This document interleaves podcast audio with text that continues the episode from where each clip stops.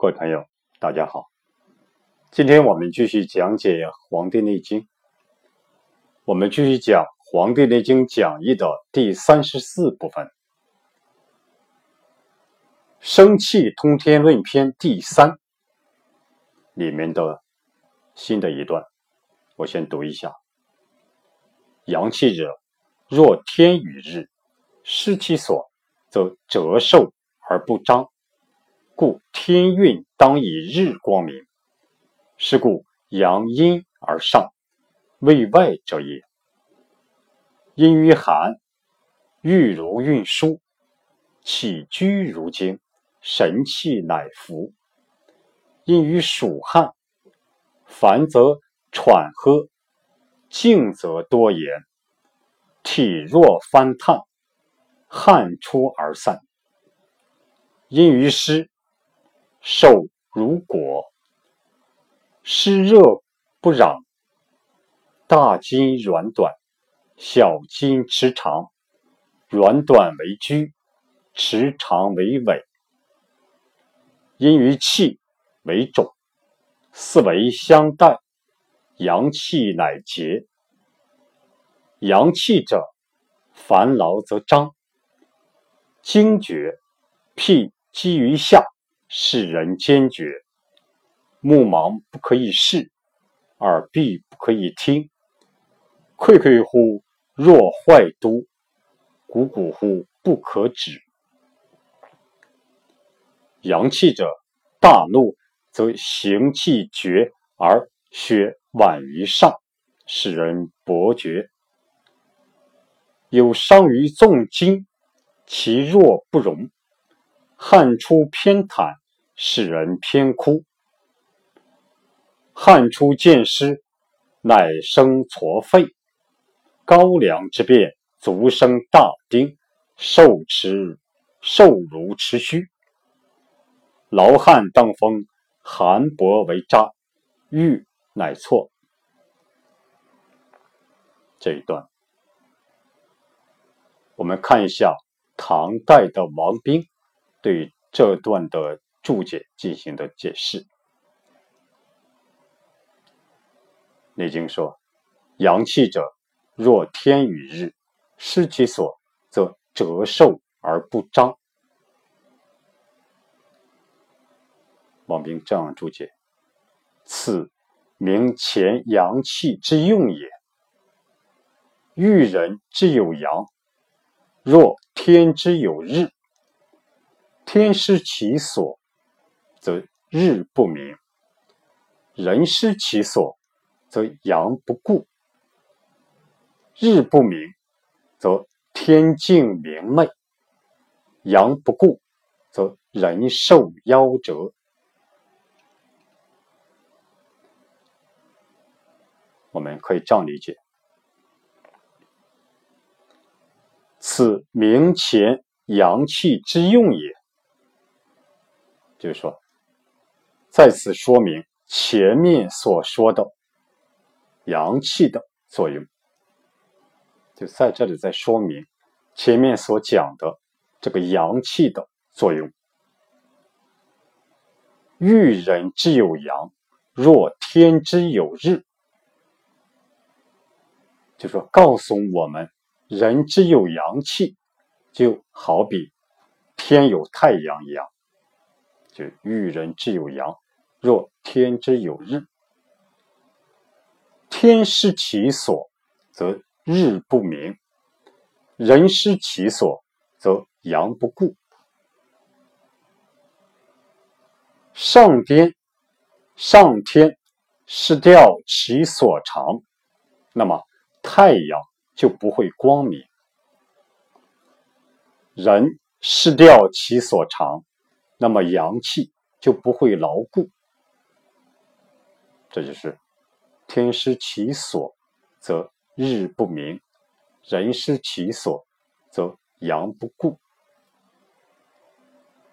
日不明，则天静明媚；阳不固，则人寿夭折。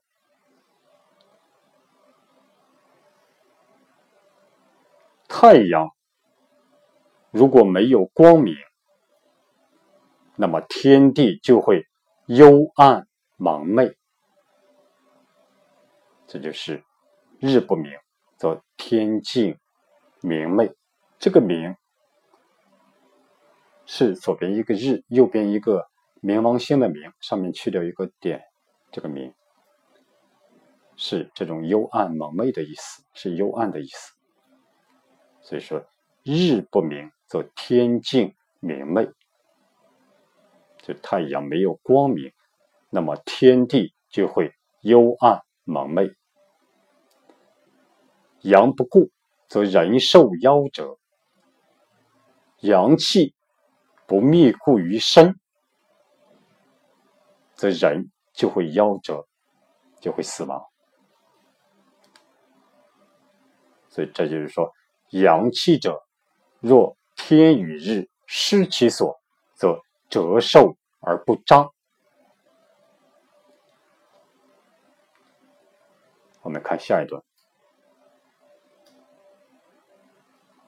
内经》说：“故天运当以日光明，天运当以日光明。”王冰说：“言。”人之生，故意济其阳气也。就是说，人的生命实在是应该借助身体的阳气。就言人之生，故以济其阳气也。就人的生命实在是应该借助身体的阳气。这就是故天运当以日光明。和人体相对的，就是人的生命啊，实在是应该借助这个我们本身身体这个阳气。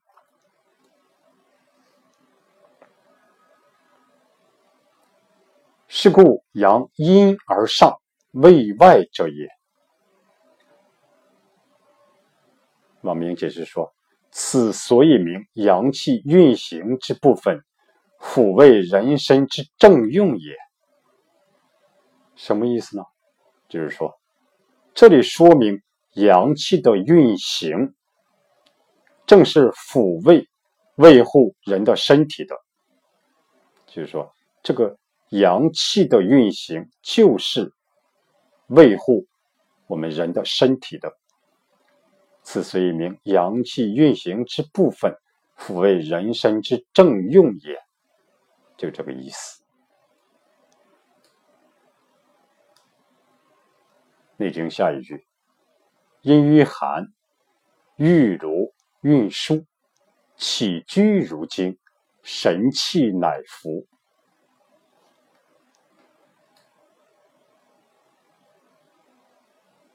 王明这样解释：“郁如运输，为内动也；起居如经，为。”暴俗，言因天之寒，当身居周密，如枢纽之内动，不当烦绕筋骨，使阳气发泄于皮肤而伤于寒毒也。若起居暴俗，驰骋荒逸，则神气浮越，无所随宁矣。没有精微论曰。冬日在谷，蛰虫周密，君子居士。四气调神大论曰：冬三月，此为闭藏，水冰地彻，无扰乎阳。又曰：使志若浮若逆，若有思意，若已有德，去寒救温，无泄皮肤，使气极夺，此之谓也。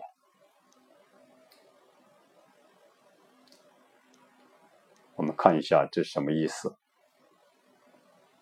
玉如运输，谓内动也。由于冬之寒冷，体表收敛，孔窍闭塞，这样呢，人之胃气就会沉潜。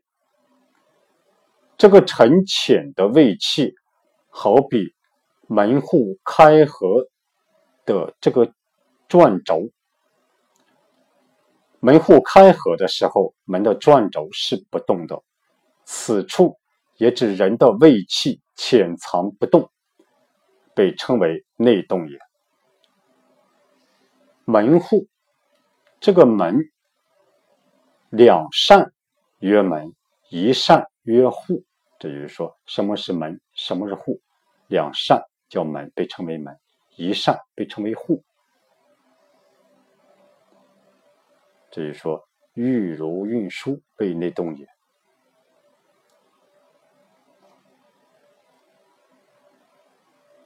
起居如经为暴卒。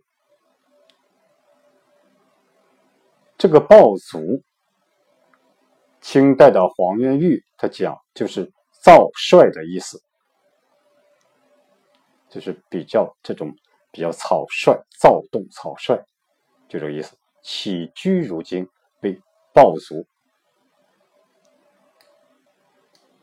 言因天之寒，当身居周密，如枢纽之内动，不当烦扰筋骨，使阳气发泄于皮肤而伤于寒毒也。就说，因为上天的寒冷。应当身居周密之室内。当身居周密，应当身居周密的室内，就好比门的转轴这个内动，如果动之不当，如果动之不当，比如寒冬季节出汗，这样呢就会烦扰筋骨。阳气就会通过皮肤而散失掉，寒气就会趁虚而入，成为寒毒。所以说，起居如经为暴卒。如果是由于上天的寒冷，应当是身体处于周密的这种室内。就好比门的转轴一样，它不动。如果动之不当，就会烦扰筋骨，烦扰筋骨。动之不当，就说，比如冬天出汗，因为劳作出汗，这样就会烦扰筋骨，阳气就会通过皮肤而散失掉，那么寒邪就会趁虚而入，成为寒毒。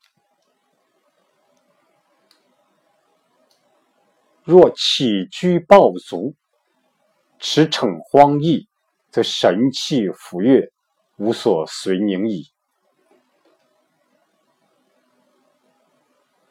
说，如果起居比较草率、比较躁动、草率的话，精神追逐放逸于外，驰骋荒逸就是精神追逐放逸于外，那么。这神气不内守，向外浮跃，浮跃在人体的表面，就是说神气浮跃啊，这就是神气不内守，向外浮跃在表面，这样呢就没有安好和宁静了，这就是无所随宁矣。这就是说，若起居暴卒。驰骋荒逸，则神气浮越，无所随宁矣。就是说，起居如果是这种这种躁动和草率的话，精神追逐放逸于外，那么神气就不会内守，就会向外浮越在表面。这样的话，就没有安好和宁静了。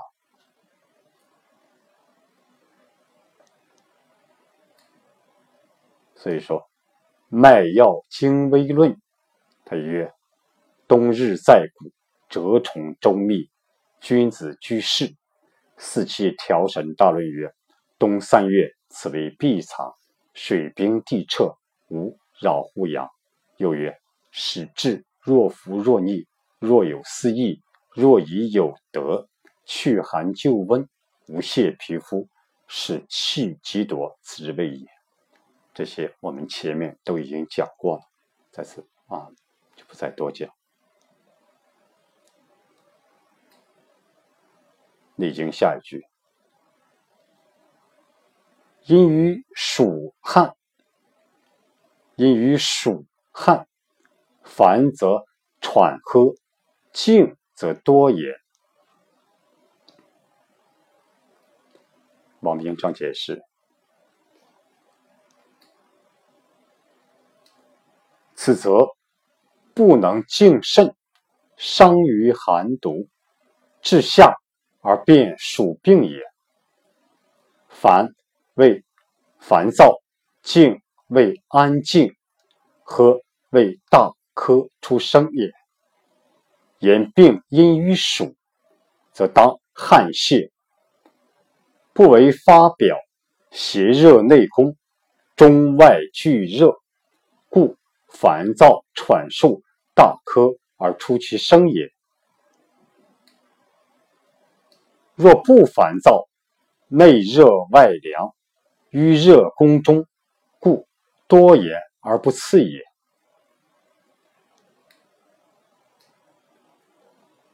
我们可以这样理解：此则不能静肾，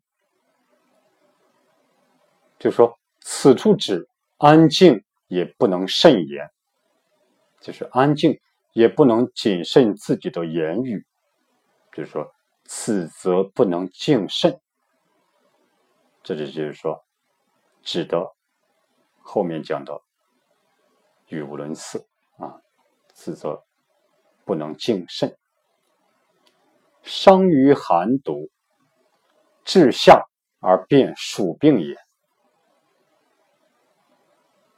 在冬季被寒毒所伤，到了夏季就。变为鼠病了，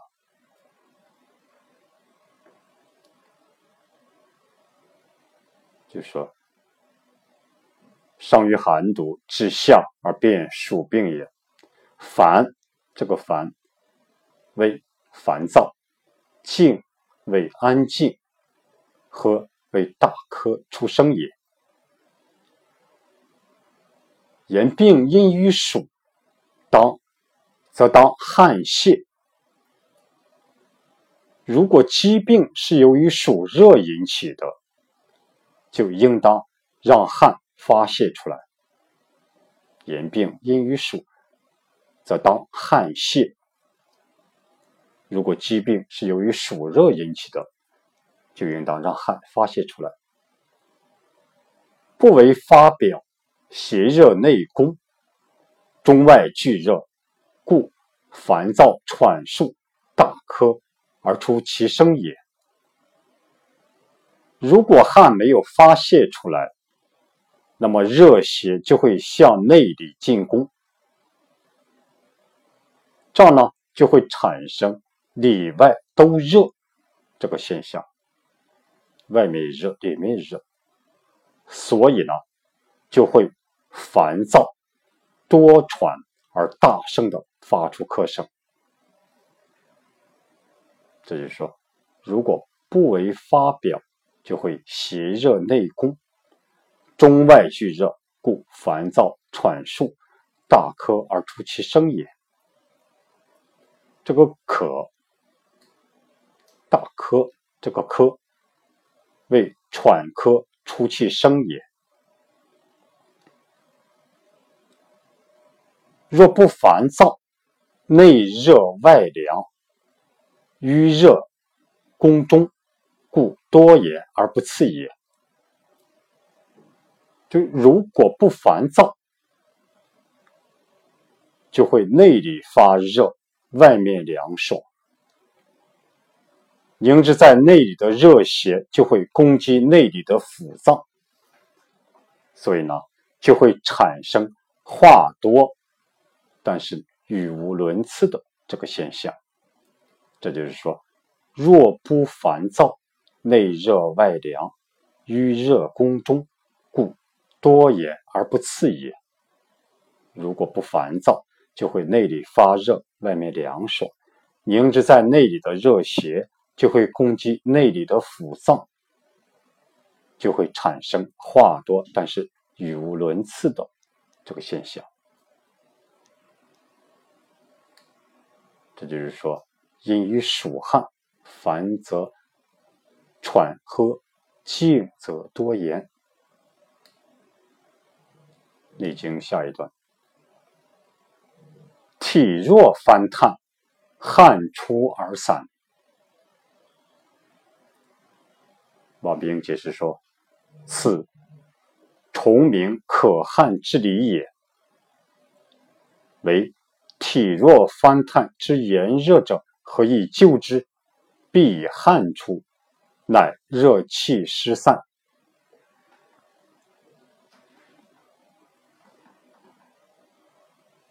体弱翻炭，汗出而散，什么意思呢？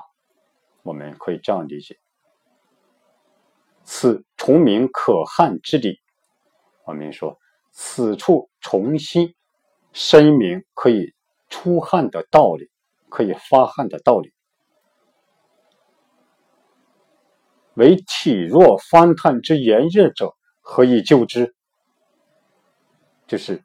身体像燃烧的火炭一样炎热，这样的病人如何去救？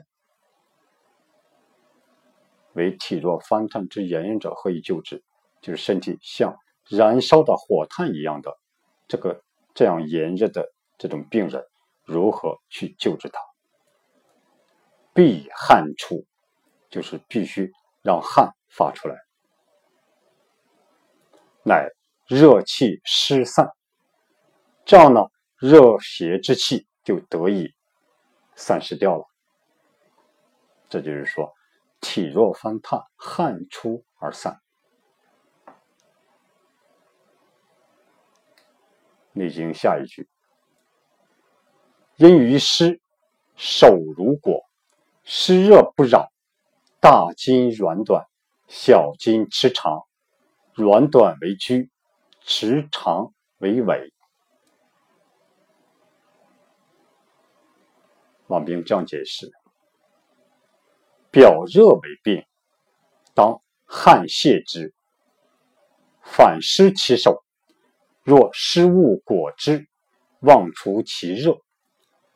热气不适，兼湿内攻，大筋受热则缩而短，小筋得湿则隐而长。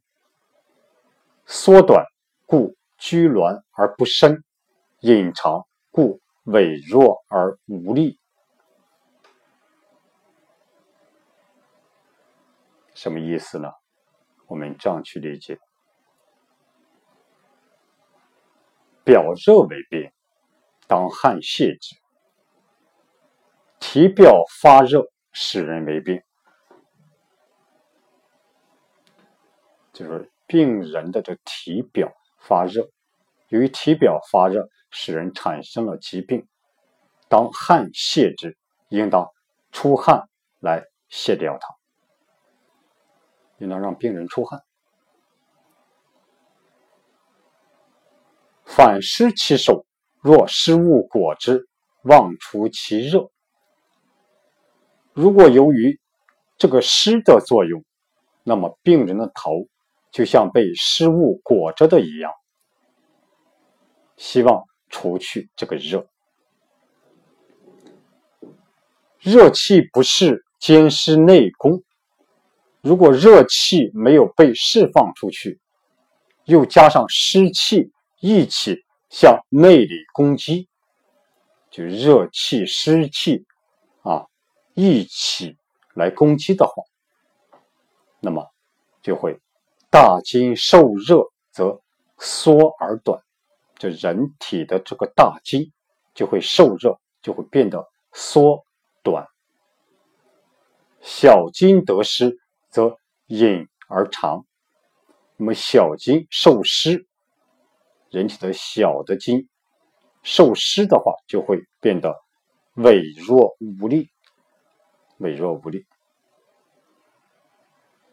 这就是说。因于湿，手如裹，湿热不扰，大筋软短，小筋持长，软短为居，时常为尾。《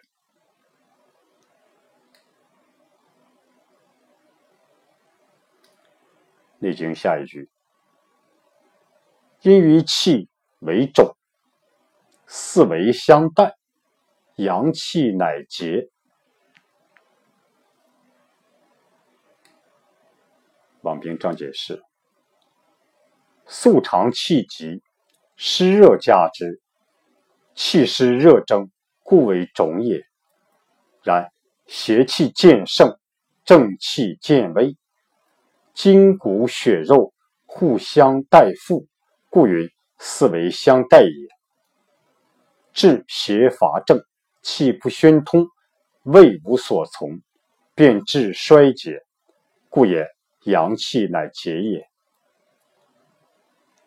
阳气，胃者阳气也。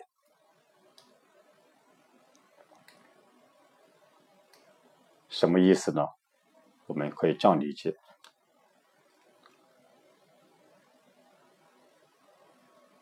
素常气急，湿热加之，就是平常由于气得的病。平常由于气得的病，在气上得的病，湿热加之，都是因为湿和热在一起的原因，就是湿热加之，都是由于湿和热、湿和热在一起的原因。气湿热蒸，故为肿也。受湿气和热蒸的这个作用，所以为肿病也，所以称为肿病。这就说，平常由于气得的病，再加上这个湿热在一起，那么呢，就是受湿气和热蒸的作用。所以称为肿病。然邪气渐盛，正气尽微。就是说，由于邪气的力量逐渐旺盛，正气的力量逐渐变得微弱，那么筋骨血肉互相代负。那么呢，就是说，筋骨血肉互相遭受征伐。互相征伐，互相代付，就是互相征伐之意。故云四维相待也。所以说，这个四维相互征伐，就这个意思。治邪伐正，气不宣通，胃无所从，便致衰竭，故言阳气竭也。由于邪气讨伐正气，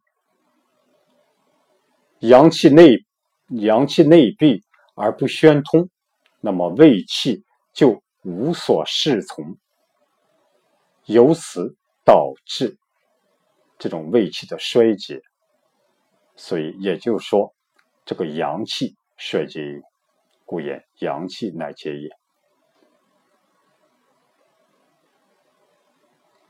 就是说，由于邪气讨伐正气，阳气内闭而不宣通，胃无所从，这个阳气呢就无所适从，所以呢便由此导致这个阳气的衰竭，故言阳气衰竭也。这个四维，我们刚才讲，不云四维相待也。所以这个四维相互征伐，这个四维按这种位置上来讲，它指的是东北、东南、西南、西北四域这个四个方位，分别代表是立春、立夏、立秋、立冬这个时间。这就是说，阴与气为重，四维相待，阳气乃结。我们看内经下一句阳气者，烦劳则张，惊厥，辟积于下，使人坚决。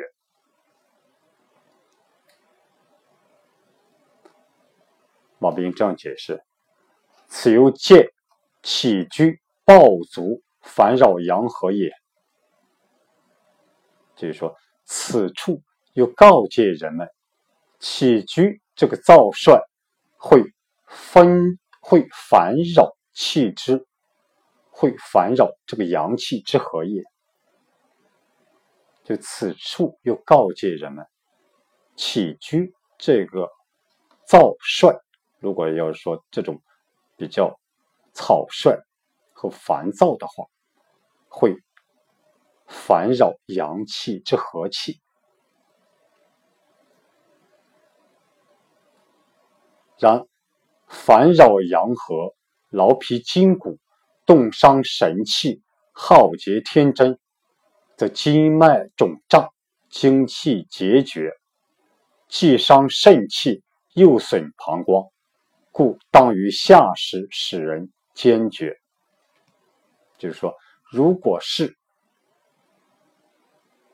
烦扰阳和之气，烦扰这种阳气之和的话，使人体的筋骨劳累疲乏，妄动而损伤神气。使天真之气消耗殆尽，那么经脉肿胀，精气就会消耗枯竭，这样既伤害了肾气，又损害了膀胱，所以当到了夏季之时，就会使人产生坚决之病。坚是煎熬的煎，绝是绝逆的绝，所以说。一，故于夏时使人坚决，所以到了夏季的时候，就会使人产生坚决之病。以坚迫而气逆，因以坚决为名，就是因为坚迫而使气产生逆转，所以被称为这个坚决。决为气逆的意思。根据《脉解》这部书里面讲，所谓少气善怒者，阳气不至；阳气不至，则阳气不得出。肝气当至而未得，故善怒。善怒者，名曰坚决。这什么意思呢？就是说，所谓少气，这个人少气，容易发怒。所以少气善怒者，所以少气容易发怒的人，是阳气不至，就是阳气不调顺、不调理、不调顺。阳气不至，则阳气不得出。就是就是说，如果阳气不调顺的话，那么阳气闭塞出不来。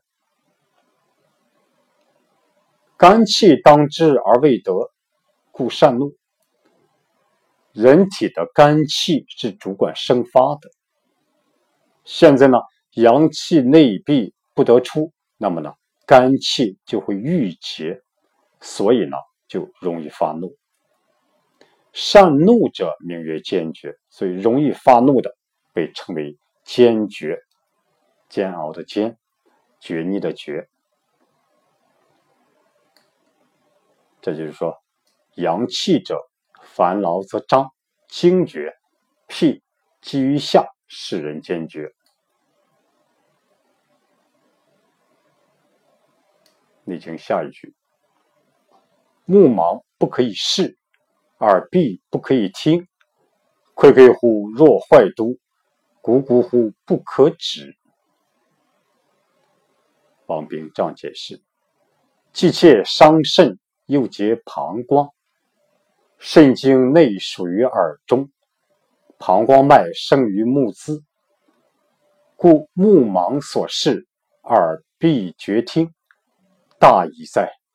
斯乃防之患也。既盲目视，又闭耳聪，则治愈、心神、筋骨、肠胃，愧愧乎若坏都，咕咕乎烦闷而不可止也。我们这样理解：既切伤肾，又结膀胱，是指肾与膀胱相表里，所以肾受伤，则膀胱易伤。所以就是既切伤肾，又结膀胱。肾经内属于耳中，膀胱脉生于目眦。肾开窍于耳，所以肾经内属于耳中，是由于肾开窍于耳。足太阳膀胱经起于内眼角，就是我们所指的这种睛明穴。这个睛明穴就在眼内的目内眦角上方的凹陷处，所以说膀胱脉生于。目眦，就是说，足太阳膀胱经，它起于内眼角，则起于目的内眦，睛睛明穴这个位置。故目盲所视，耳闭绝听，所以呢，眼睛就看不见物体，耳朵就听不见声音。就是说，这些伤肾又伤又结膀胱，这样的话。就是说，眼睛就会看不清物体，耳朵呢就听不清声音。大塞矣，这个用了感叹词，就是说非常严重啊！这种什么原因呢？此乃防之患也。就说这都是房事不节制的过患，就此乃防之患也。既盲目视，又闭耳聪，就是眼睛既看不到，耳朵又听不见。那么，志意心神、筋骨、肠胃，愧愧乎若坏都，就是说，这些志意心神、筋骨、肠胃，就像决堤的堤坝一样。咕咕乎烦闷而不可止，这个烦闷之行就像波涛一样汹涌而不可阻止。至于说，由于这些造成的原因，所以使这个志意、心神、筋骨、肠胃就像决堤的堤坝一样汹涌澎湃，像波涛一样汹涌澎湃，不可阻止。这就是。目盲不可以不可以视，耳闭不可以听，愧愧乎若坏都，咕咕乎不可止。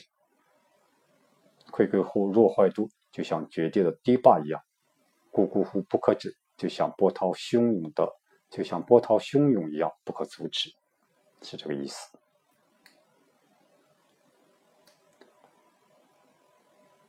我们看《内经》下一句：阳气者。大怒则行绝，而血宛于上，使人勃绝。王兵这样解释：此又见喜怒不节，过用并生也。然怒则伤肾，肾则气绝，大怒则气逆而阳不下行，阳逆故。血积于心胸之内矣。我们这样理解：此又见喜怒不节，此处又告诫人们喜怒不节制，过用并生也。就是过于的、过度的用喜和怒，就是过于的。喜或者过于的怒，容易生病。就是此又戒，喜怒不节，过用并生也。此处又告诫人们，喜怒不节制的话，过用喜和怒的话，就会容易生病。然怒则伤肾，肾则气绝。这个怒发怒。就会伤害肾，就会伤害人体的肾脏。肾则气绝，就是过于发怒，过于发怒就会阳气枯竭，这个人体之阳气就会枯竭。大怒则气逆而阳不下行。人如果这种大怒的话，发大怒的话，人之阳气就会逆转而不下行。阳逆，故血积于心胸之内矣。如果阳气不下行，那么这个血就会积聚于心胸之内的。这个血就会积积聚在心胸里面，这就是说，大怒则气逆而阳不下行，阳逆故血积于心胸之内矣。所以，人发大怒的时候，人的气阳气就会逆转而不下行。如果阳气不下行，那么人的这种血就会积聚在心胸里面。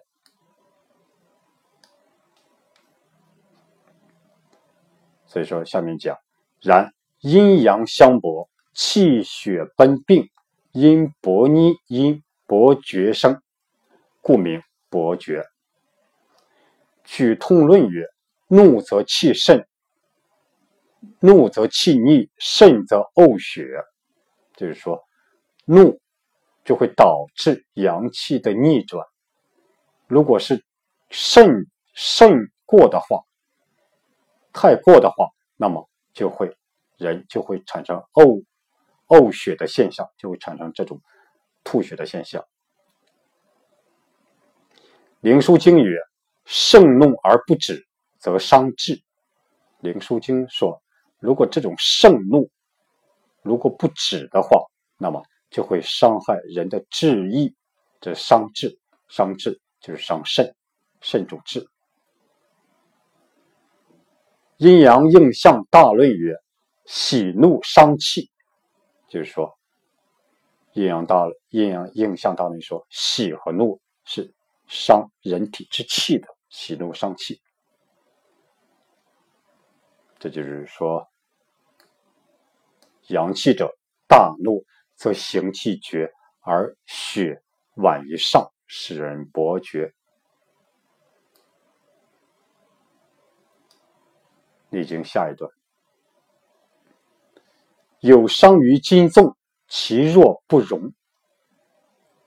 王兵这样解释：怒而过用，气或破筋，经络内伤，机关纵缓，形容痿废，若不为持。什么意思呢？我们可以这样理解：怒而过用。如果经常发怒的话，就是怒而过用。人如果经常发怒的话，就会气或破筋，那么这个气就会逼迫人体之精，这个气就会逼迫人之精，人体的精，经络内伤，经脉络脉就会在内受伤。这样呢？机关纵缓，人体的关键部分就会松懈，就是机关纵缓。机关就是人体的关键部分，纵缓就是松懈的意思。就说由于这个经常发怒，人体之气就会逼迫人体之筋，这样呢，这种筋脉络脉就会在内里就会受伤。受伤的话，那么人体的关键部分、关键部位就会松懈，形容痿废，若不维持，人体的形体和容貌就会萎缩和残废，就像不能维持一样。若不维持，就像不能维持一样。这就是说，有伤于筋纵。其弱不容。我们看《内经》下一句：“汗出偏袒，使人偏枯。”王明讲：“夫人之身，常偏汗，偏常偏汗，出而湿润者，久久偏枯，半身不遂。”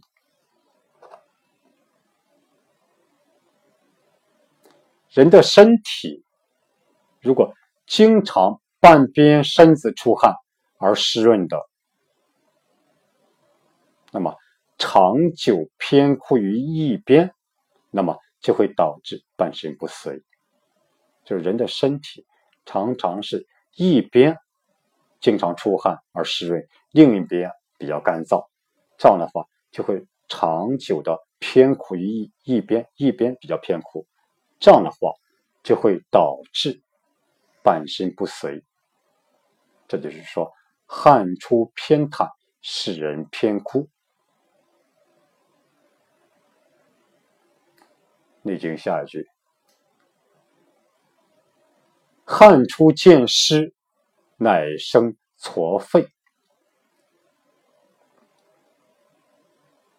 马明章解释：阳气发泄。寒水至之，热伏内郁，郁于皮里，肾为错结，微作肺仓，肺风饮也。什么意思呢？我们可以这样去理解：阳气发泄，寒水至之，阳气，阳气向外发泄。寒水来制止它，寒凉之水来制止它。那么，这个热伏内郁，这个热就很愤然的留在体内，叫热伏内郁。这个热就很愤然的滞留在体内了，郁于脾里，它就郁结在脾里，不能发泄，就郁于脾里。肾为错结。就是说，严重的成为痤疮或者这种结结子、结疮。这个结是急性的、炎症性的毛囊和毛囊周围的这种脓肿被称为结。就是说，严重的成为这种痤疮或结子，微作肺疮就不严重的成为痱子，引起的从夏天长的痱子。所以说，这就是说阳气发泄，寒水滞之，热伏内郁，郁于皮里，肾为错结，微作肺疮。就是阳气向外发泄的时候，寒水来制止它，不让它发泄。那么，这个这个热就很愤然的留在了体内，郁结在皮里，啊，郁结在这个皮肤下面，它不能发泄。这种呢，就严重的就成为这种这种这种痤疮啊或结子，不严重的成为痱子啊。这就是说，汗出见湿，乃生痤肺。内经下一句：高粱之变，足生大丁，瘦如持虚。王兵这样讲：高，高也；凉，凉也。不忍之人，汗出淋洗，则结为痤肺。高粱之人，内多炙热，皮厚肉密，故内变为丁矣。外湿既侵，中热相感，如持虚气受此邪毒，故曰。受如持虚，所以丁生于足者，四肢为助阳之本也，以其肾肺于下，邪毒袭虚故耳。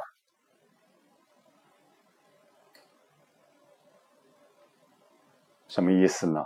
我们可以这样理解：高高粱之变，这个高是高的意思，就是。我们经常喝的一种普洱茶膏，这个高是这个高的意思，茶膏的膏。凉是凉也，高粱的凉。不忍之人，汗出淋洗，则结为痤肺。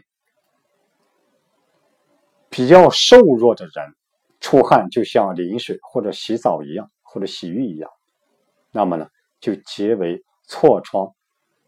这个或者这种痱子，就不忍之人，指的是比较瘦弱之人。汗出淋洗，这出汗就像淋水或者像洗浴一样，那么呢，就皆为痤疮和痱子。高粱之人，内多炙热，皮厚肉密，故内变为丁乙。高粱之人，就是比较肥胖之人，体内多有滞留的热气。比较肥胖的人，体内多有这种滞留的热气。由于其皮厚肉密，所以呢。在内，它变为丁也。这个丁就是一个病字旁，一个一个丁，加一丙的丁。这个丁就是局部表现为红肿、热痛，呈小结节，并可逐渐增大，呈锥形隆起，继而中央变软，而出现白色的小脓栓，这就是丁。故内变为丁矣。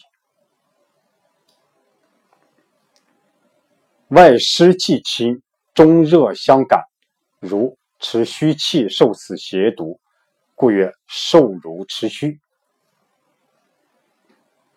就是外面湿气外侵，内里的热邪热邪相感，就像拿着一个空的容器来承受这个邪毒一样，所以故曰受持如虚。这就是说，什么是高粱之变，足生大丁，瘦如持虚之意。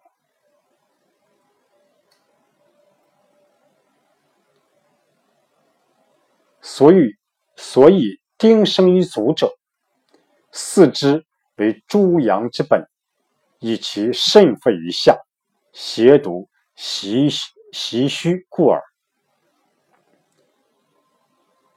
什么意思呢？就是说，为什么这个丁是生于足下的原因，是生于足的原因，就是由于人体的四肢是诸阳的根本，就是四也四肢为诸阳之本，以其肾肺于下，因为它太耗费这个足了，所以由于这个四肢这个双足。它太耗费了，它在人体起作用非常大，所以呢，这种邪毒袭虚过，所以邪气呢，趁它它虚弱的时候袭击它。这就是说，所以这种这个这个丁生于足者，这个丁生于足的原因，就是由于这个双足，它是诸阳之根本啊，属于阳气的根本。所以它太耗费啊，因为它太耗费这种这种这种力量，所以呢，它产生这种虚弱的时候，那么邪毒就趁虚来袭击了它，所以就产生了这个丁生于足下，就这个意思。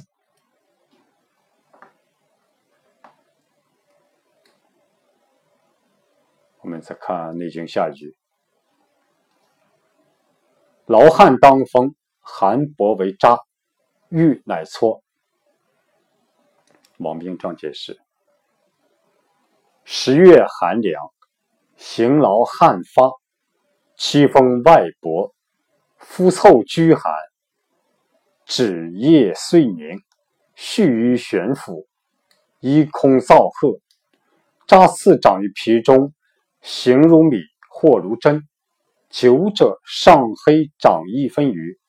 色白黄而受于玄府中，俗曰粉刺，皆表矣。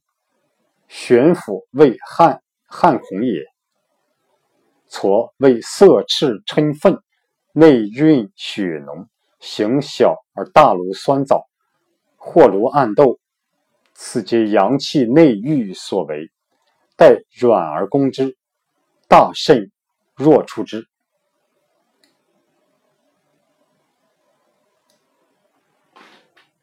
什么意思呢？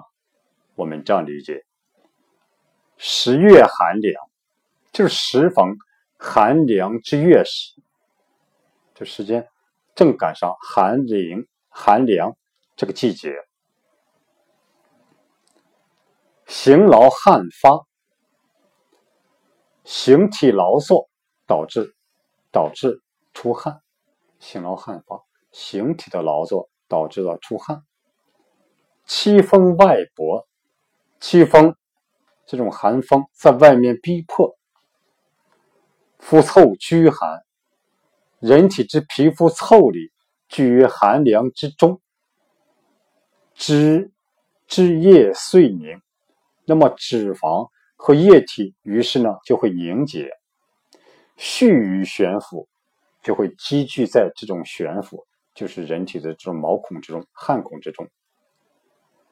这个悬浮指的是皮肤表面的汗毛孔，就是说蓄于悬浮。一空燥褐，依据毛孔生长变得干涸，这就说一空燥褐。扎刺长于皮中，这个扎刺生长于长在皮肤之中，形如米，形状就像这种大米或小米一样，或如针，或者像针一样。久者上黑啊，时间一长，它就是上面变得黑啊，变黑了。长一分余，长大概有一分这么大小。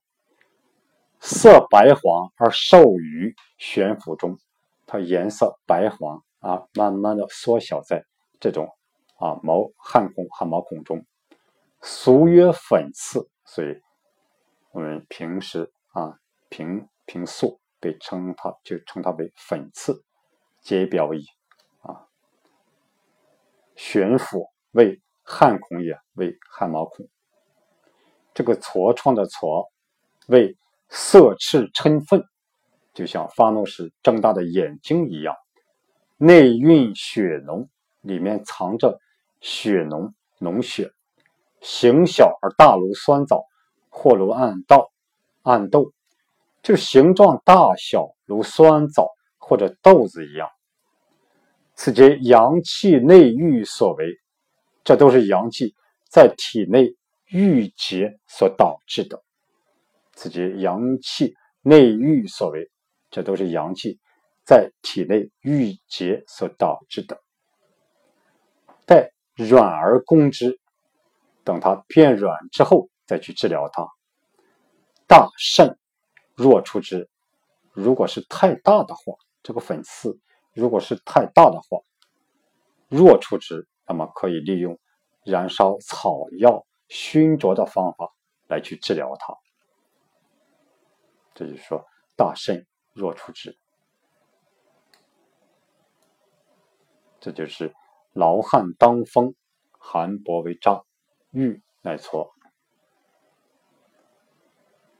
这就是唐代的王冰对这段的对这段话的注解，我们进行的学习。大伙可以关注我的微信公众号“和祥居”，和谐的和，吉祥的这个祥，居住的居，上面有文字版的这篇论述，希望大伙有所收获。好，今天就讲到这里，谢谢大家。